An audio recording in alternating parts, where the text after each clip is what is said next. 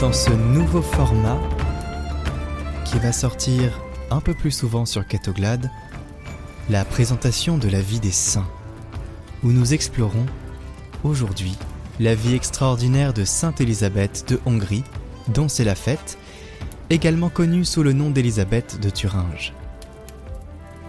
Imaginez-vous plonger, prêt à découvrir l'histoire captivante de cette duchesse du XIIIe siècle qui a laissé une empreinte indélébile sur le monde.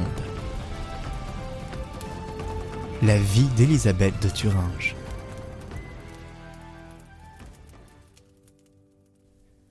Élisabeth, princesse de Hongrie, fut fiancée à l'âge de 4 ans et mariée à 14 au Landgrave de Thuringe.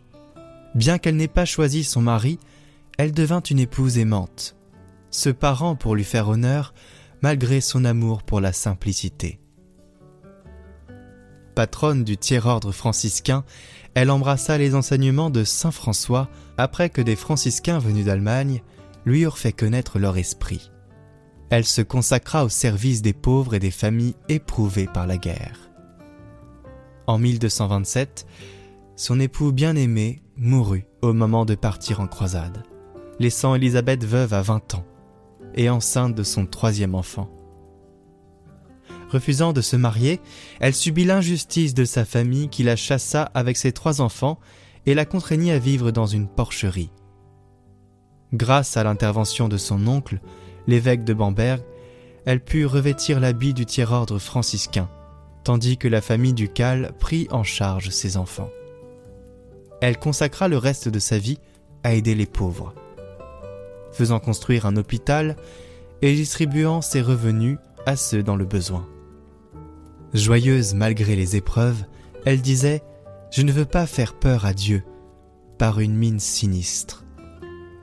Ne préfère-t-il pas me voir joyeuse puisque je l'aime et qu'il m'aime ?⁇ Elle s'éteignit à l'âge de 24 ans, ayant consacré sa vie à rendre heureux les misérables. Une des anecdotes célèbres de la vie d'Élisabeth concerne le miracle des roses. Un jour, alors qu'elle transportait secrètement de la nourriture pour les pauvres, son mari l'arrêta. Craignant d'être réprimandée, elle dévoila ce qu'elle cachait. Mais au lieu de la nourriture, des roses miraculeuses étaient apparues. Élisabeth pratiquait souvent la charité de manière discrète. Une fois, elle rencontra une femme mendiant dans la rue. Sans révéler son identité royale, elle lui donna de l'argent pour soulager sa détresse. Cette action humble et anonyme illustre sa modestie dans sa quête pour aider les nécessiteux. On appelait ça la charité incognito. Sainte Élisabeth de Hongrie fut canonisée quatre ans après sa mort par le pape Grégoire IX en raison des miracles attribués à son intercession. Elle est également connue comme la patronne du tiers-ordre franciscain. Aujourd'hui, Sainte Élisabeth est vénérée comme la sainte patronne des veuves, des personnes démunies et de ceux qui cherchent refuge contre la pauvreté.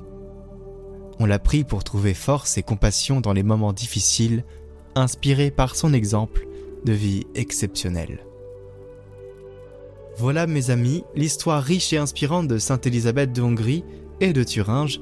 Elle incarne la générosité, la charité et la force face à l'adversité. Alors nous pouvons le dire et le demander en ce jour de fête de prier pour nous. Sainte Élisabeth de Hongrie, priez pour nous. Sainte Élisabeth de Hongrie a aussi écrit une prière pour les époux, afin que chacun apprenne à se recevoir comme un don de Dieu l'un pour l'autre. Cette prière pour les époux, sauver son couple, est en lien en haut à droite et en description.